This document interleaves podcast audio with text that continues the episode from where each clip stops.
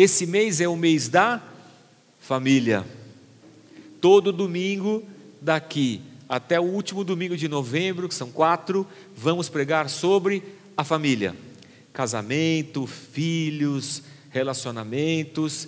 Vamos gastar um domingo para cada coisa.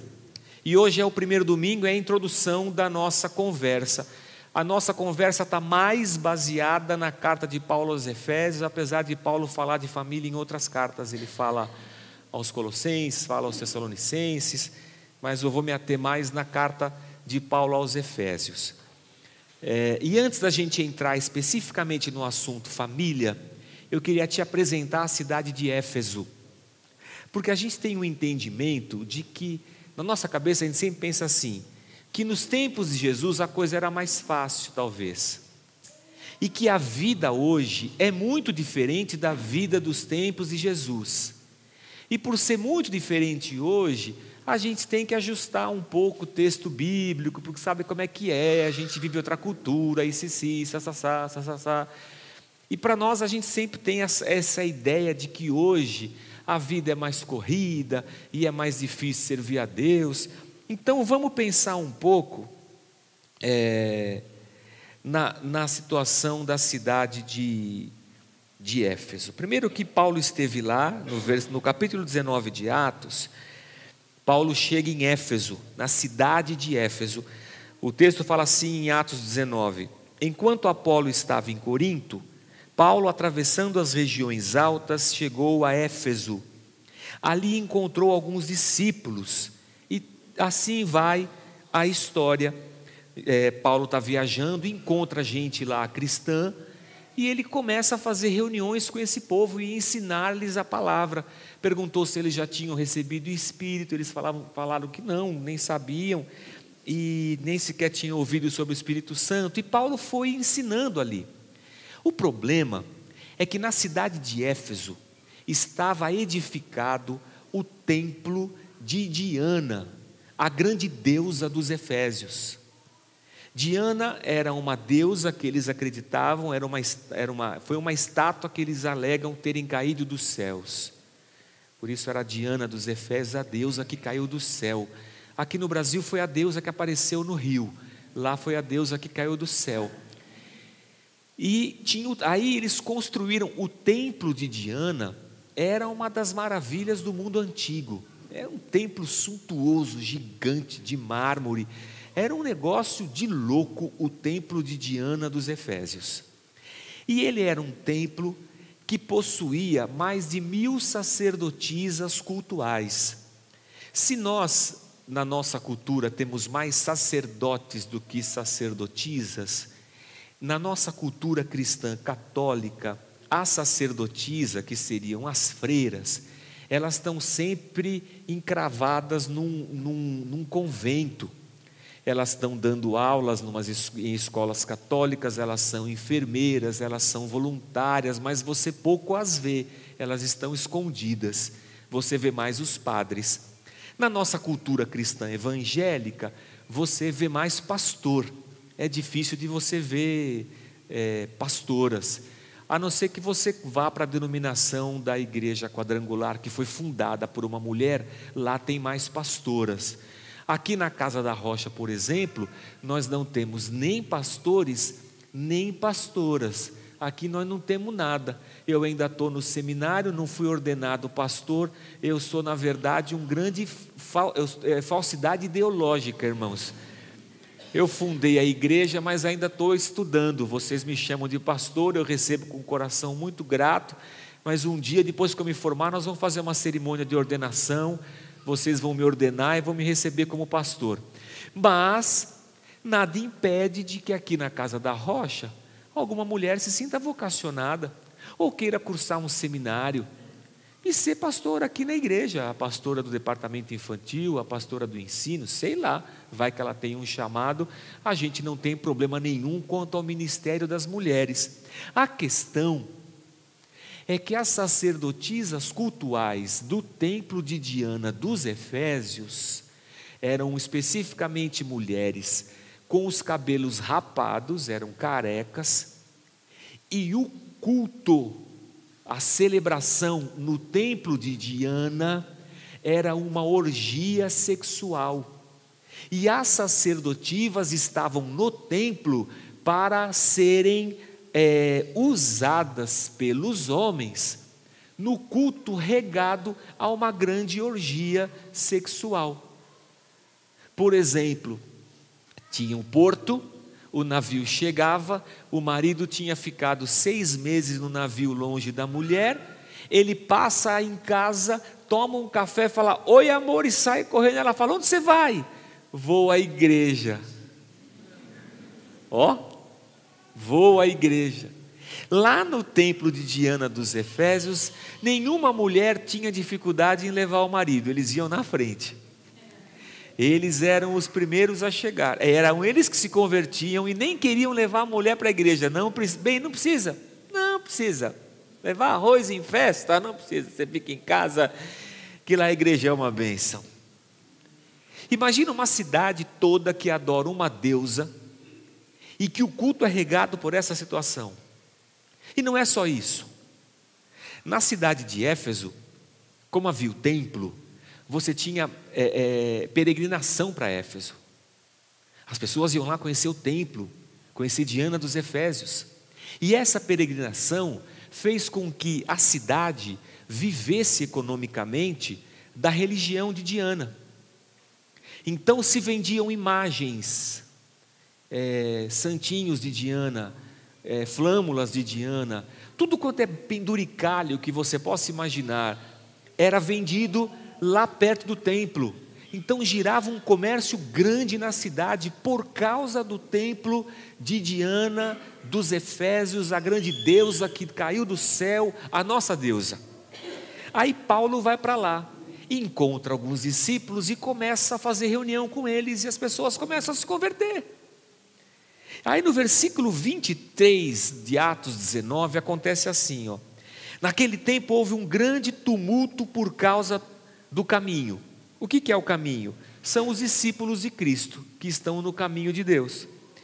Um ourives chamado Demétrio, que fazia miniaturas de prata do templo de Artemis, que é Diana, e que dava muito lucro aos artífices. Olha, está na parede lá.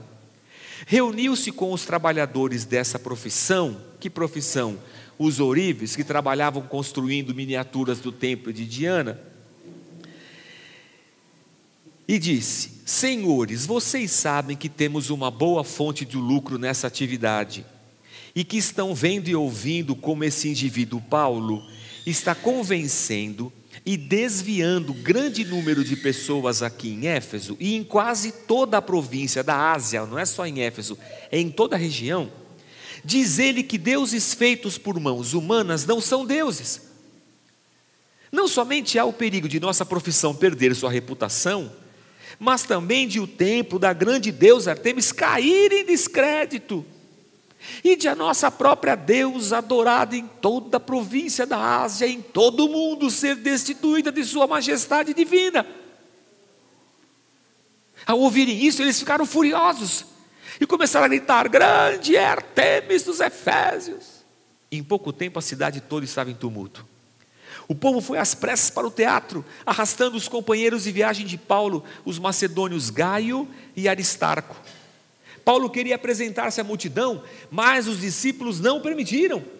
Alguns amigos de Paulo, dentre as autoridades da província, chegaram a mandar-lhe um recado: rapaz, não vai no teatro agora que o bicho está pegando. A assembleia estava em confusão. Uns gritavam uma coisa, outros gritavam outra. A maior parte do povo nem sabia porque estava ali. É sempre assim. Alguns da multidão julgaram que Alexandre era a causa do tumulto quando os judeus o empurraram para frente.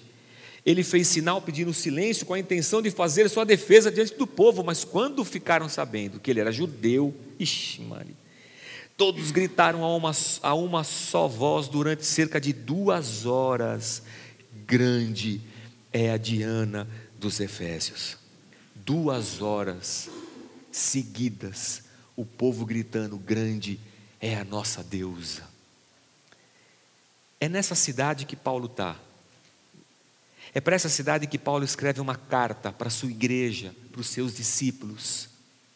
é nessa cidade cosmopolita, portuária, que tem um grande templo, uma grande religião, que vive de um grande comércio, de muita prostituição, é, é de, de muitos de valores morais afrouxados, de famílias. Você imagina como é que é uma família dentro dessa situação cultural de Éfeso. Você imagina como é que é um casamento de uma mulher que se converte pela pregação de Paulo e quer tirar o marido do templo de Diana, ou de um cara que se converte e que não pode mais se prostituir. Prostituição que não é não é tida como alguma coisa ruim, porque é o templo. É a deusa. Desde quando prostituição é ruim? Prostituição é o nosso culto. Olha que cultura, que circunstância. Olha uma igreja nascendo dentro dessa cidade. Olha que luta espiritual que não é essa. Olha como o inimigo, o Satanás, não, não, não engana as pessoas de um jeito tão destruidor.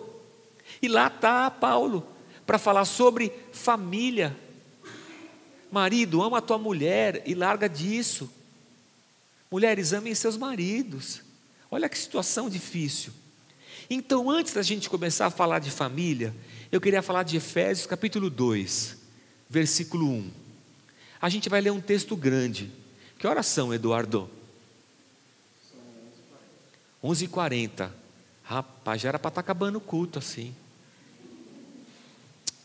Vocês estão mortos em vossas transgressões e pecados, nos quais costumavam viver quando seguiam a presente ordem deste mundo e o príncipe do poder do ar, o espírito que agora está atuando nos que vivem na desobediência.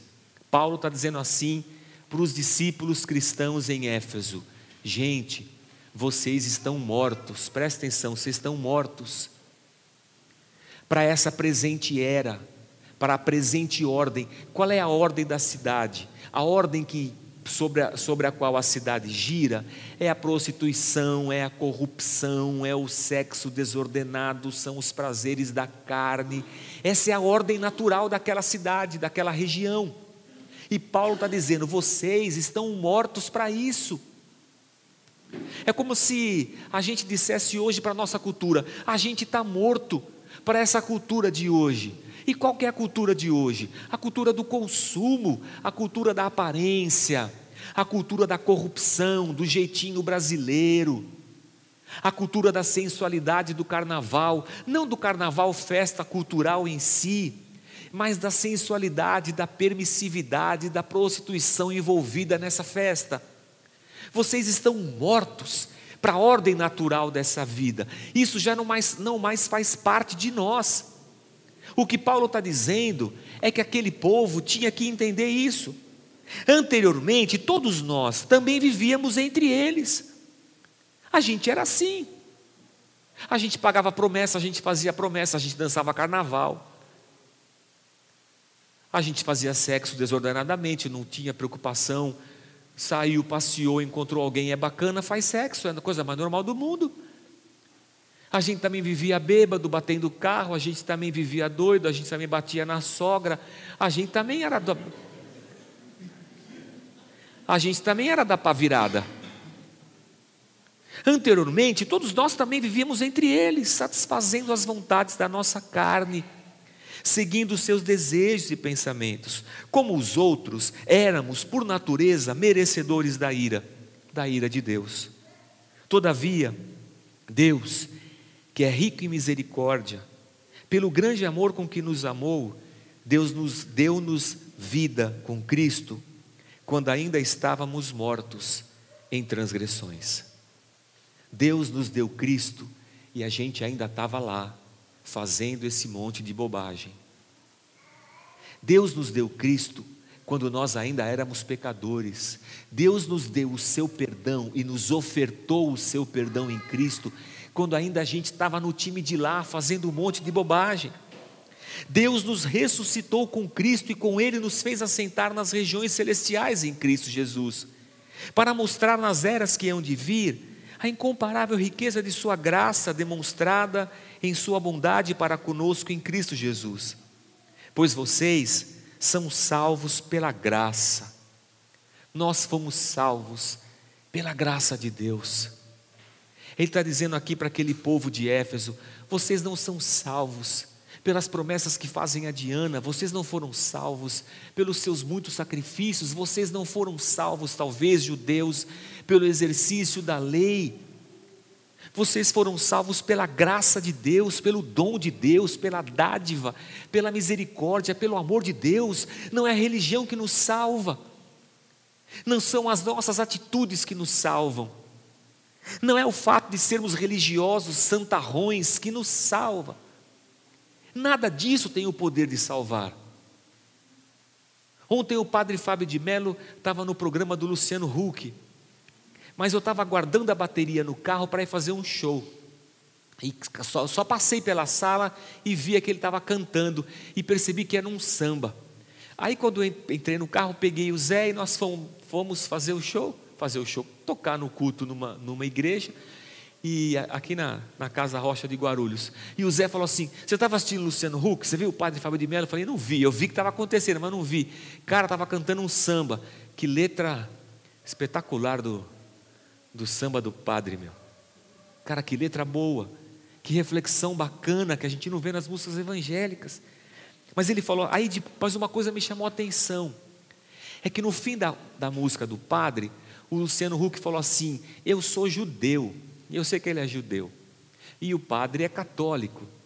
E aí o Luciano Huck falou assim: mas é bacana quando as nossas religiões se unem para fazer o bem e qualquer coisa assim.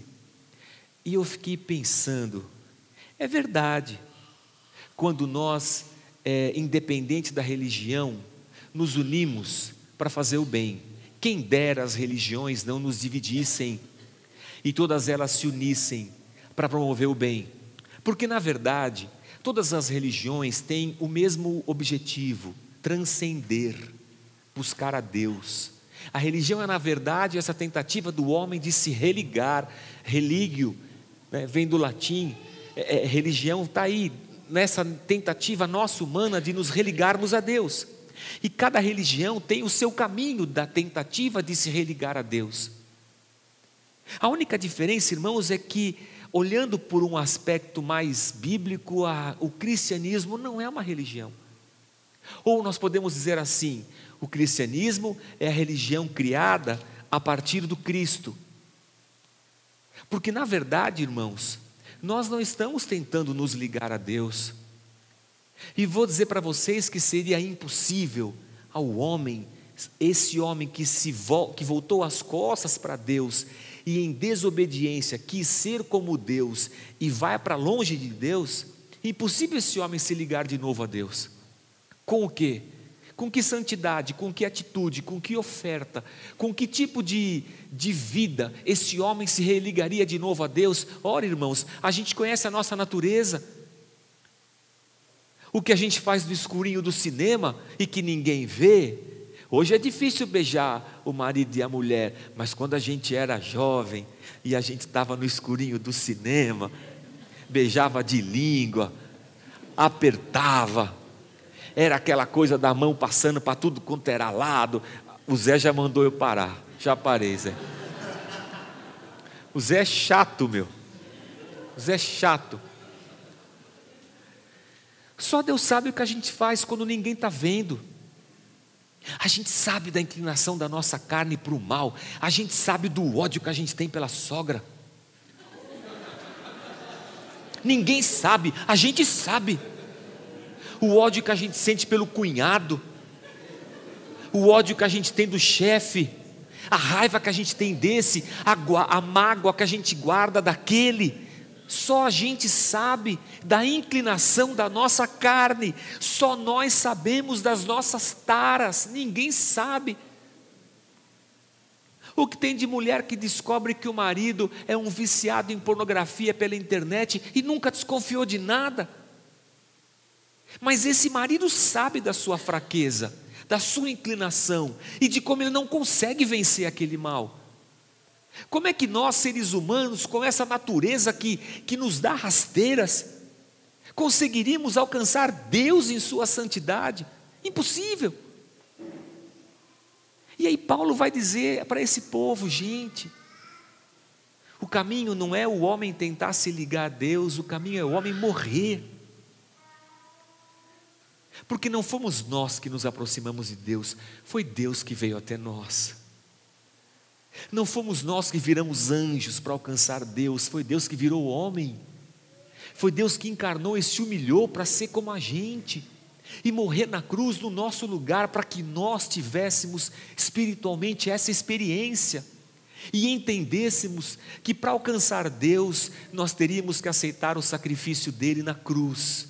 Só assim, pela fé, eu posso morrer e nascer de novo.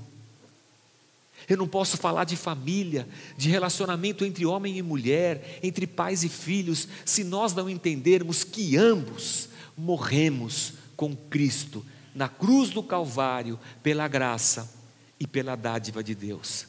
Antes de ser marido, antes de ser esposa, antes de ser pai, antes de ser filho, eu sou um pecador que fui regenerado pelo sangue de Jesus Cristo.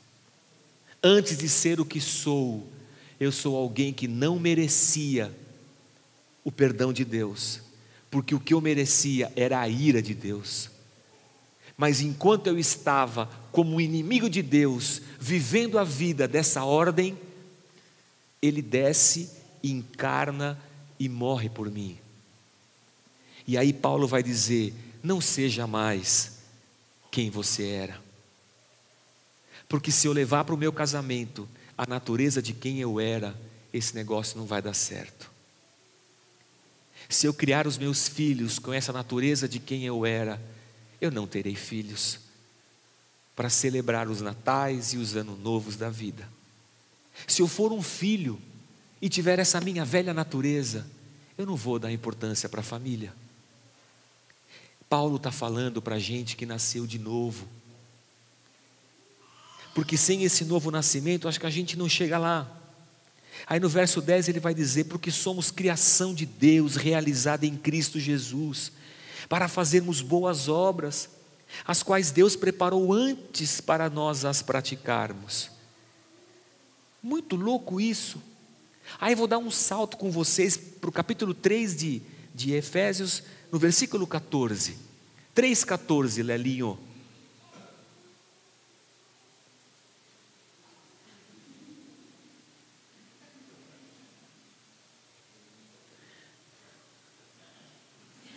O nosso computador é um Lentium. Se você quiser doar um i7 para a igreja, doe, porque a gente não pode comprar. Doe com gosto assim, pode doar que a gente recebe. Que o nosso Lentium, coitado, está sofrendo, e ele é a válvula ainda, ele é bem antigo. 3,14. Por essa razão, ajoelho-me diante do Pai, do qual recebe o nome toda a família nos céus e na terra. Oro para que com todas as suas gloriosas riquezas ele nos os fortaleça, está né, tá dizendo para os Efésios, ele os fortaleça no íntimo do seu ser com poder, por meio do seu espírito, para que Cristo habite no coração de vocês mediante a fé.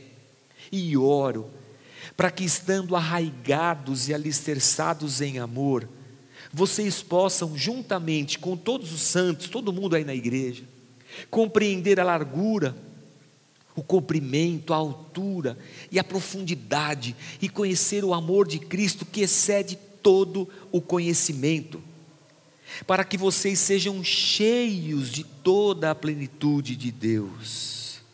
Cheios de toda a plenitude de Deus. E dou mais um salto agora. Capítulo 5, versículo 15. O que Paulo está dizendo para aquele povo de Éfeso? Vocês morreram e nasceram de novo, e a minha oração é que Deus encha vocês. Sabe por quê, irmãos?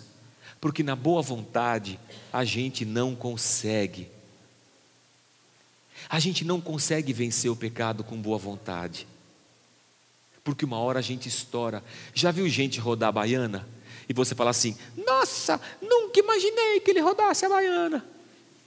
Porque o cara vai segurando, ele vai segurando, ele vai segurando, todo mundo, mas uma hora ele solta frango, estoura, fala, nossa, nunca imaginei, pois é. A gente tenta fazer as coisas com a nossa força, é que a gente não consegue. Você sai de casa e a sua mulher diz: Bem, trata bem minha mãe, bem, ela já é velha. Não fala nada, não responde. Ela vai falar, você não responde. E o cara fala assim: Pode deixar, estou calmo, eu vou me segurar. Mas quando ele vê a cara da jararaca, ele já sai, ele já mudou completamente, e já acabou, acabou. Ele vai fazer, ela vai abrir a boca, ele vai soltar os cachorros. Não é assim, a gente não é assim, irmãos. Eu quero me segurar. Eu uso a sogra, é brincadeira. Minha sogra é uma bênção, eu amo minha sogra, meu sogro. Tenho uma, uma alegria na família. Uso só para uma brincadeira, para a gente conversar. Mas não são tantas as situações em que nós falamos assim: não vou fazer. Cara, e na hora H você não consegue? Você começou uma dieta, foi na festa. Tá dieta. Ai, eu não vou comer nada nessa festa.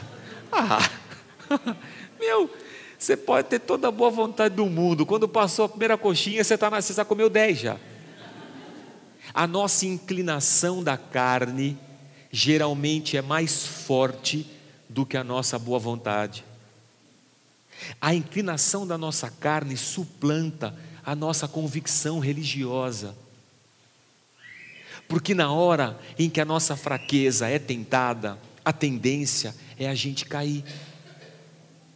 É por isso que Paulo vai dizer assim: gente, eu oro para que Deus encha vocês, para que vocês conheçam a dimensão desse Deus, a largura, a profundidade, a altura da misericórdia, do amor e do poder desse Deus, e que tudo isso invada a vida de vocês de tal maneira que vocês consigam viver essa novidade de vida que se espera de todo discípulo que está no caminho. A vida naqueles dias não era mais fácil do que a nossa. A nossa vida hoje é corrida, eu sei, a gente está envolvido com capitalismo voraz, eu sei, mas aqueles seres humanos como nós, somos o mesmo tipo de ser humano. Somos o mesmo tipo de carne e osso, de pessoas suscetíveis às suas fraquezas. Aí Paulo continua dizendo assim no versículo, já nem sei mais onde nós estamos, capítulo 5, Versículo 15, é isso? Tenham cuidado, ele vai dizer. Tenham cuidado com a maneira como vocês vivem. Que não seja como insensatos, mas como sábios, aproveitando ao máximo cada oportunidade, porque os dias são maus. A gente tem vivido dias maus, irmãos. Portanto, não sejam tolos, mas procurem compreender qual é a vontade do Senhor. Não se embriaguem com vinho, não encham a cara, porque isso leva à libertinagem. E às vezes, para afogar as mágoas, a gente se embriaga. Porque parece que a nossa alegria está vinculada à embriaguez. Porque é só quando eu me embriago e eu saio da minha natureza, da, da, do, meu, do meu controle mental, que eu encontro alegria. Meu, que alegria é essa que só é possível mediante você ficar entorpecido? Seja por uma droga é, lícita, como, como álcool, ou uma droga ilícita, como cocaína, maconha ou qualquer coisa assim. Porque eu não consigo ser feliz de cara limpa com a minha esposa, com os meus amigos, porque eu tenho que me embriagar. Gente, não se embriague, porque isso leva à libertinagem. Quando você estiver bêbado, você nem vai saber o que você fez. Deixem-se encher pelo Espírito falando entre vocês com salmos, com hinos e cânticos espirituais, cantando e louvando a Deus de coração, dando graças constantemente a Deus por todas as coisas, em nome de nosso Senhor Jesus Cristo. Aí o ponto da pregação de hoje: sujeitem-se uns aos outros por temor a Cristo. Esse é o versículo de hoje, base para toda reflexão que nós teremos a respeito de família.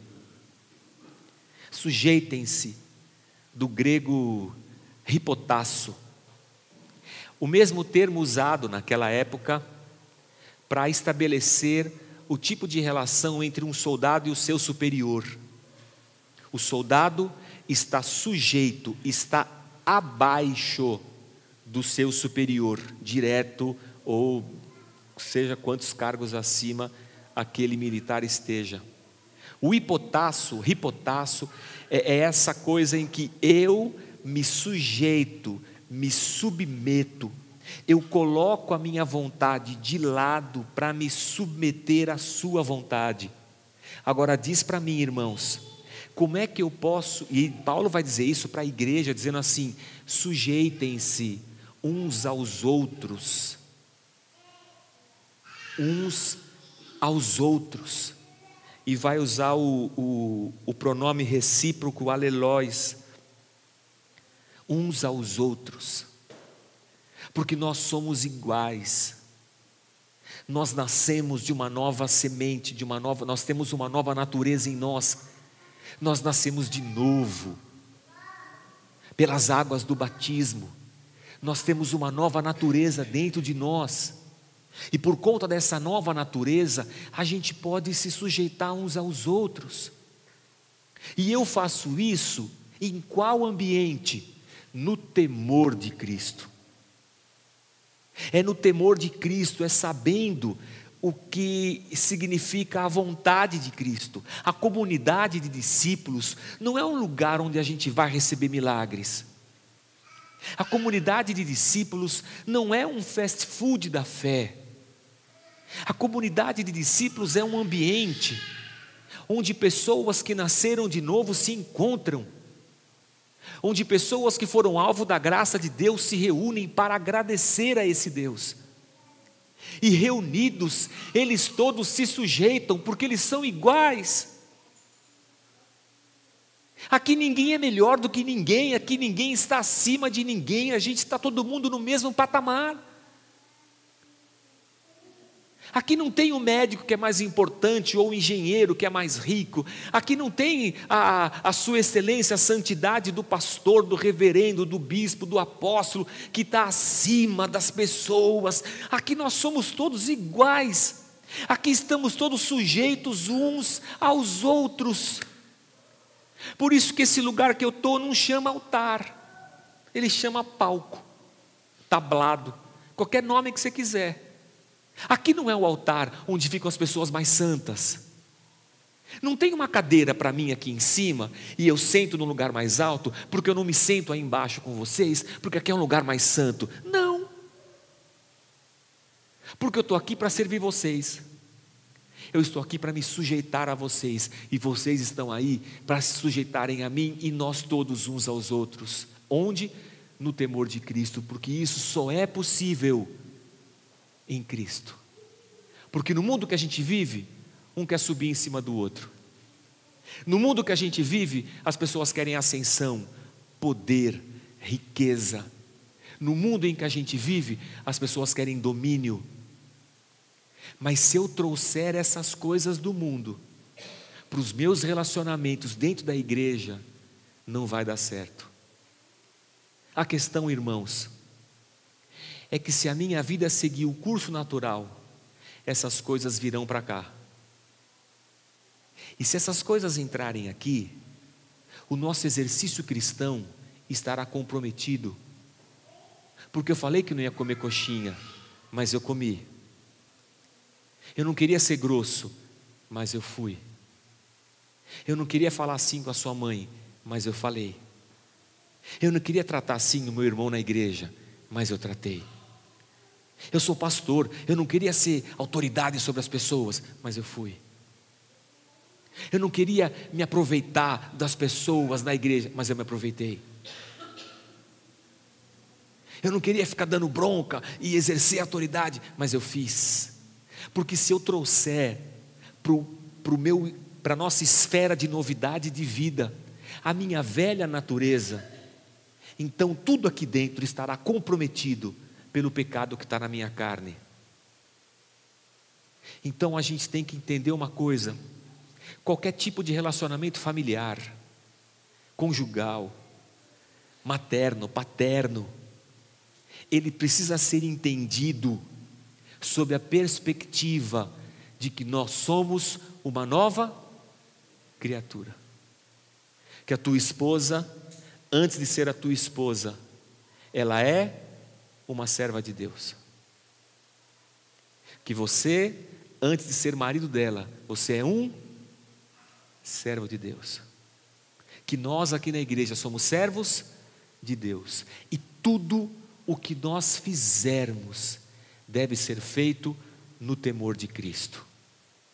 Sabendo que se não for debaixo do temor de Cristo, da reverência de Cristo, da santidade dele, se não for debaixo da graça dele, do perdão dele, a nossa natureza vai por tudo a perder.